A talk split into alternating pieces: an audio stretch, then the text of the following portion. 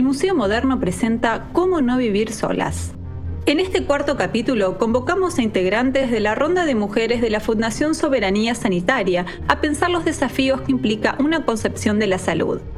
Que esté orientada a la promoción de la autonomía y dignidad en la vida de las personas y no solo al tratamiento de la enfermedad. Soy Carla Juliano, soy psicóloga y sanitarista de formación. Hice una maestría en salud pública que dirige Mario Rovere. Yo soy Agustina Finielli, feminista, rondera, trabajadora de la salud, trabajadora estatal orgullosa.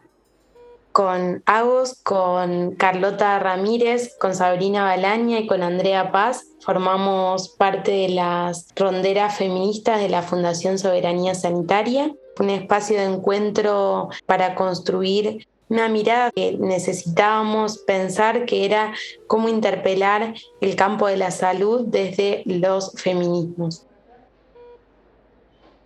En un momento de tantas muertes, de, contar muertes, de que nos acostumbramos de pronto a todos los días estar viendo cuánta gente se murió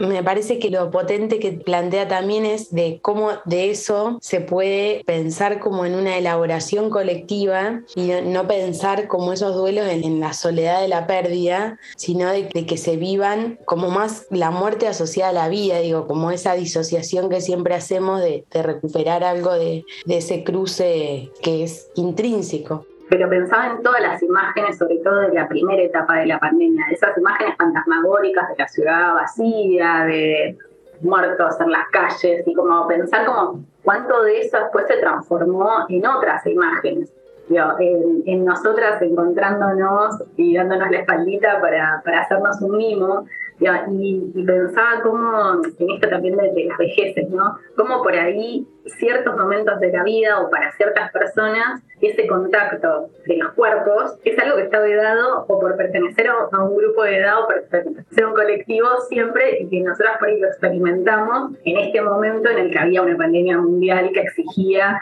tener un resguardo porque era una forma de cuidarnos mutuamente y de cuidarse cada uno, ¿no? Se, fue modificando y ahora estamos en un lugar, un lugar completamente distinto hace un año o hace un año y medio, pero cómo ese lugar puede ser el lugar que habitan durante 20, 30 años las personas mayores. Si no se construyen otras formas de vinculación que puede tener que ver también con, con producir vidas más, más vivibles, más saludables, dignas de, de ser vividas, digamos, ¿no? De alguna manera, que no puede ser en soledad.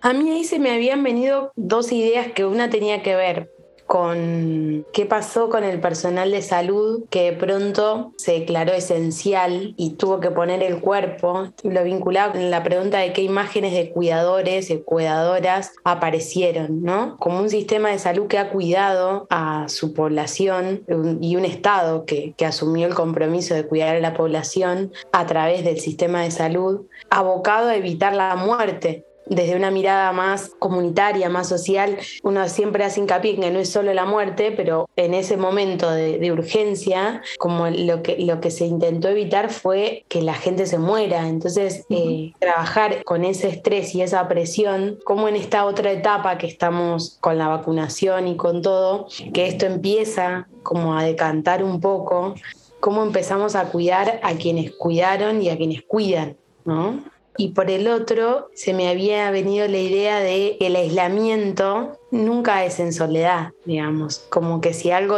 nos demostró la pandemia es que aun cuando nuestros cuerpos están solos, necesitamos de otros y otras para sobrevivir, digamos. Digo, quién alcanzaba la comida, quién cuidaba a los hijos cuando alguien se tenía que aislar. Entonces digo, que la vida para ser vivida no puede ser en soledad, digamos. Y después las otras dos imágenes que, que, me venían eran las de, sobre todo, trabajadoras que fueron contando sus experiencias de acompañar eh, los momentos de la internación más grave, donde esas personas no podían recibir a nadie, entonces le acercaban por ahí algún teléfono para que puedan saludar a la familia o se quedaban acompañándoles, que no podían darle la mano, que no podían darle un abrazo, que es lo que les han hecho quizás en otros momentos, eh, y acompañar también esas, esas partidas en los momentos finales me parece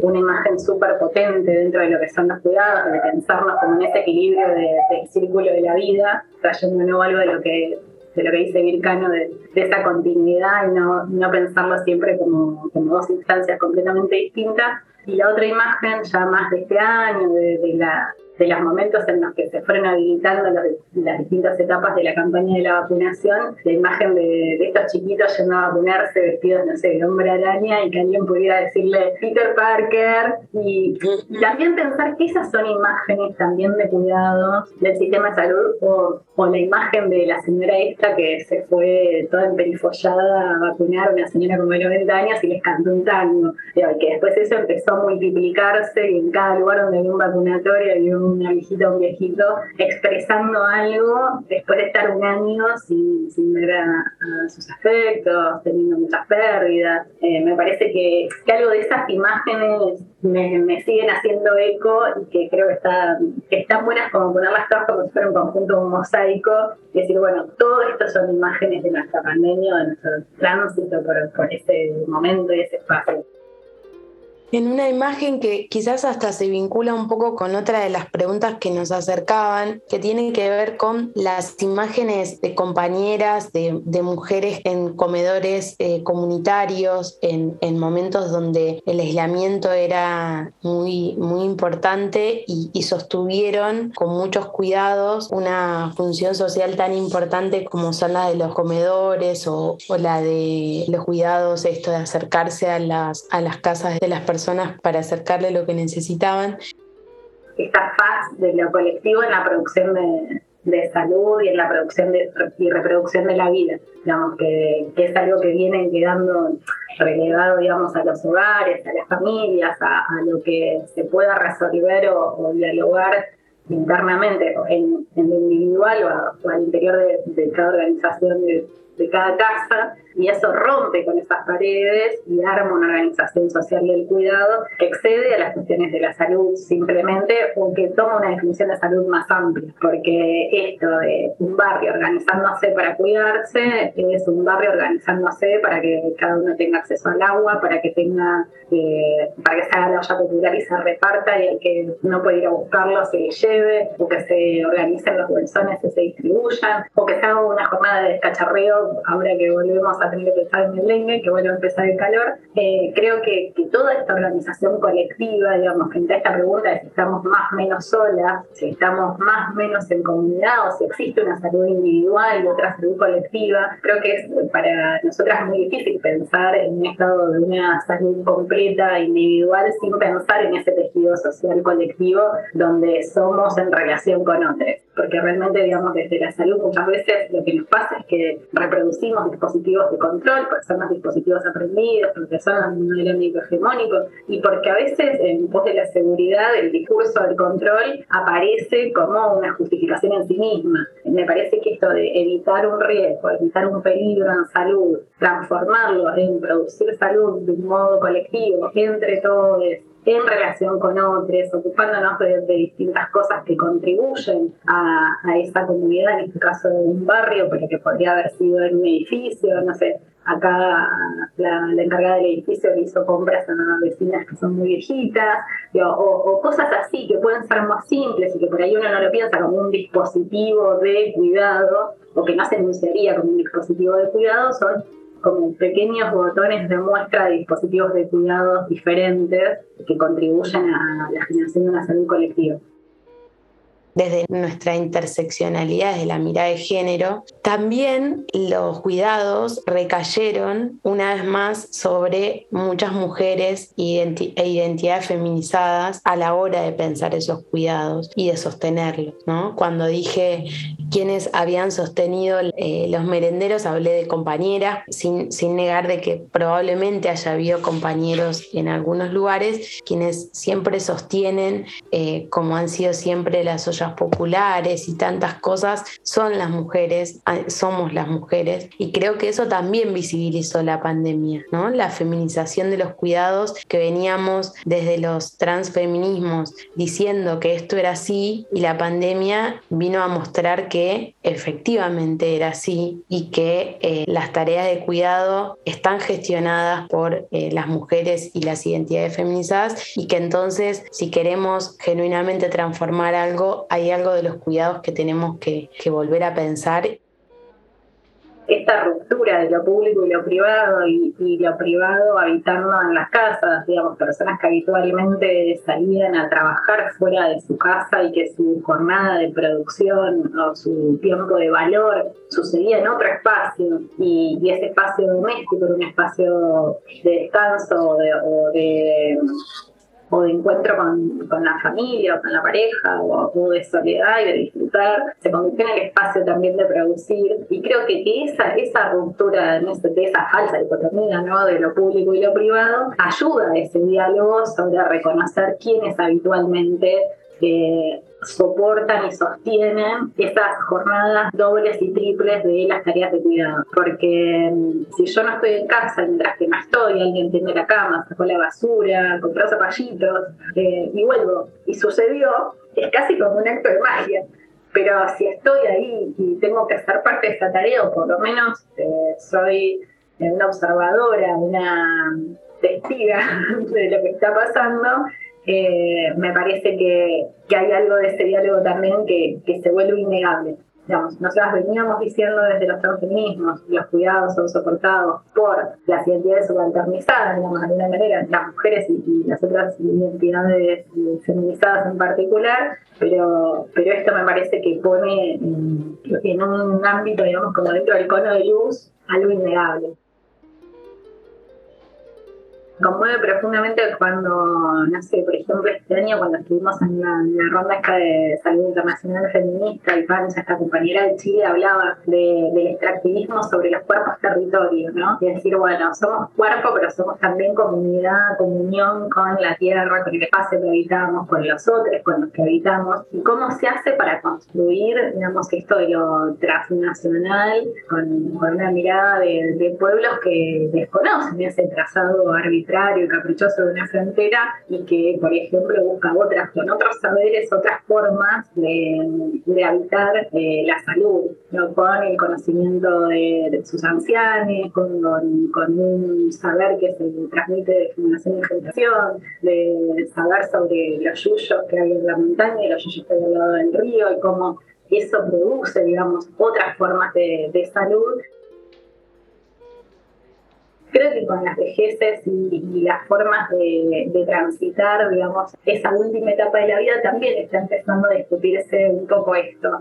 esa, esa última etapa de la vida tiene que estar medicalizada, intervenida, eh, patologizada o puede ser vivida de otra manera en función de esos otros paradigmas de saludes, donde, donde hay algo también del deterioro del cuerpo físico que forma parte, digamos, de lo, de lo que nos sucede y que sea parte de lo que puede ser también bien vivido. me, parece que, es interesante y que hay algo también de la vivencia en colectivo que sobre todo algunas compañeras feministas que vienen, vienen craneando ahí los psiquiátricos y, otros lugares posibles de cómo pensarnos en, en comunidad en otras etapas de la vida,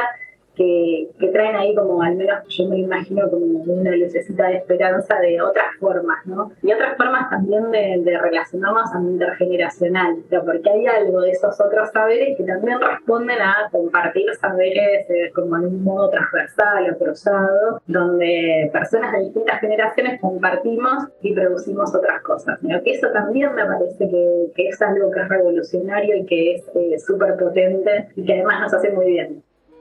y en todo caso quienes se acercan a la vejez cada vez se les ofrece más discursos, herramientas para ver cómo se puede disimular esa vejez, ¿no? Que no se note que eso está pasando, que el, que el paso del tiempo está sucediendo en el cuerpo. Y me parece que, que eso responde mucho a la sociedad en la que vivimos y ahí me parece interesante que pensemos qué respuestas damos desde salud, ¿no? Si damos eh, las respuestas que, que tienden a eso o si Mm, damos la posibilidad de acompañar eh, ese momento de la vida que es al mismo tiempo inevitable. Digo, es eh, si no trabajar en, la ficción de, de, una fantasía, porque todos y todas envejecemos en algún momento y lo vamos a hacer. Y cuánto mejor es cuando estamos amigados y amigadas con esa idea que cuando intentamos negarla, ¿no? Desde salud cuando podemos empezar a, abrir esa mirada y a pensar cómo acompañamos. Y a veces es acompañar, no es ni curar ni, dar un remedio, sino a veces es sostener eh, a alguien en ese momento de su vida Creo que ahí hay una potencia y es algo que, como vos bien decís, intergeneracionalmente se viene discutiendo y, llevando al campo de salud y me parece que ahí hay una potencia. Si bien es cierto que el, virus tiene peor pronóstico en personas adultas mayores, la gestión de eso y, y lo que empezó a pasar con las personas adultas mayores en ese momento, creo que también merece que lo pensemos y que veamos cuántas libertades fueron perdiendo las personas en ese momento, eh, pero libertades en el sentido de con el discurso, ¿no? Eh, vos no salgas porque si te pasa algo es tremendo, ¿no? Como esta cosa. ¿Y, qué impacto subjetivo tuvo en esas personas? Teniendo en cuenta que es un periodo de la vida donde la, la, cercanía con, pensando siempre que, que, digo, la muerte no es solamente que se acerca por, por la edad, pero, pero a veces está más próximo a ese momento eh, y creo que ahí el impacto subjetivo fue muy grande. ¿Y quién define cuál es el riesgo que sí hay que correr y el riesgo que no hay que correr? Y cómo eso atraviesa el espacio de salud todo el tiempo, de un modo súper perspectivo. Este riesgo sí se puede correr, este riesgo no se puede correr. Entonces, vos te quedas encerrado en tu casa, que es lo mejor, que quizás al inicio de la pandemia fue la mejor medida, pero que después, digamos, con el transcurso del tiempo, sobre todo las personas que no podían tener otras formas de vinculación, digo, porque ahí también me parece que hay que recuperar algo de esto de la interseccionalidad, de esas miradas de, clase, de edad, de, de pertenencias a distintos colectivos que nos hace tener distintas posibilidades de acceso y también distintas vulnerabilidades. Eh, para quienes no podían estar, digamos, en contacto de otras maneras, poder tener por ahí un contacto ocasional con alguien, mirarse a los ojos o, o poder con todos los cuidados darse un abrazo, quizás es una acción que producía salud con un riesgo calculado, digamos, de alguna manera, dentro de lo que es el riesgo, que me parece que, que, nos, que nos costó, digamos, ir encontrando el punto volver a salir a la vida social fue complejo, digamos, para las personas más grandes, que, ya eso forma parte de, una definición, digamos, en nuestra sociedad de qué es ser vieje. Entre otras cosas, eh, hay una vida social más, más difícil de poder acceder, digamos, por ahí es posible para quien todavía puede, no sé, sumarse a un viaje de de PAMI con sus amigas del centro de jubilados, que me parece que, eso también, digamos, es de un privilegio, de, un privilegio de movilidad, de un privilegio de acceso, de pertenencia, de, poder pensarte viajando como, como, un momento placentero, digamos. Y, y lo traigo porque me parece que personas mayores durante la pandemia tuvieron el plus de estar encerradas, pero cuando ya son personas que habitualmente, digamos, en esta sociedad su, su desafío es cómo no morir en soledad pasa mucho en, las residencias de mayores que eh, muchas personas de los colectivos LGBT vuelven al closet en su última etapa de la vida para, eh, de alguna manera, yo lo leía lo que él decía como restarse un conflicto en un momento en el que ya no tenés energía para seguir luchando, ¿no? Y como algo de esto, de un deseo que puede ser en todas las edades posibles, digamos, como pareciera que si no sos joven, que si no sos eh, ese cuerpo terso, bronceado, duro, eh, no puede desear. Me parece que hay algo de eso, digamos, que dialoga entre, entre lo que pasa en, la salud, digamos, con una mirada interseccional y lo que se puede habilitar desde algunas preguntas, que, que puede habilitar algo de esos otros espacios, digamos, para, para ser vividos como en una plenitud o en, o en una idea de, de, poder sostener deseos en distintos momentos de la vida. ¿Qué deseo, digo? Porque, qué sé yo, capaz que alguien quiere jugar al bingo y a las damas, pero por ahí alguien quiere pintar, alguien quiere bailar, alguien quiere salir, digamos, y son otras formas como de pensar, formas de, vivir vidas posibles, digamos. Sí, y yo ahí te agrego como otra dimensión a esto de pensar los deseos, que mm, creo que en salud tendemos mucho a ver los deseos vinculados a la sexualidad, ¿no? Y me parece que nos perdemos ahí una parte enorme que es que los deseos están desde cómo llegar al mundo y cómo traer a alguien al mundo, desde qué decisiones tomar en ese momento, qué ir decidiendo con, con el propio cuerpo, cómo transitar padecimientos, qué decisiones tomar con esos padecimientos. Tienen que ver con deseos, ¿no? Con sea la mejor decisión o la que mejor pronóstico tenga. Digo, uno a veces eh, decide con un deseo, decir, esto quiero transitarlo y esto no, hasta cómo morir, ¿no? De qué formas, qué decisiones eh, acordes a un deseo puede uno tomar aún en un momento tan, tan particular de la vida como, como puede ser ese. De la experiencia de estos dos años de interrupción y extrañamiento, se puede rescatar la idea de que la salud no es una cuestión individual, que no se puede concebir el cuidado de uno mismo sin la atención y la preocupación por el resto. Las palabras de Mónica Navarro, Diego Stulbart, Ana Gallardo, Ana Eloísa Guillón, Carla Giuliano y Agostina Finielli insisten en la necesidad de elaborar los duelos de forma comunitaria. Ante los discursos de lo inevitable, no es posible permanecer insensibles a la desigualdad y a la fragilidad de la vida en nuestro planeta. En el caso de las personas mayores, la soledad no deseada es anterior a la pandemia Crear otras imágenes y hacer de la vejez algo deseable es multiplicar y fomentar los encuentros, pero también es darle lugar al malestar, salir de uno mismo, no perder la esperanza ni la alegría, enamorarse, llorar, reír, sufrir y celebrar juntos. Por los cuatro capítulos de esta serie de podcast han pasado voces de la teoría, el activismo y la práctica artística. En Cómo no vivir solas hemos hablado de los efectos de la pandemia, del impacto objetivo del distanciamiento social y de la proximidad subjetiva y la empatía que aún en soledad hemos sentido con los otros.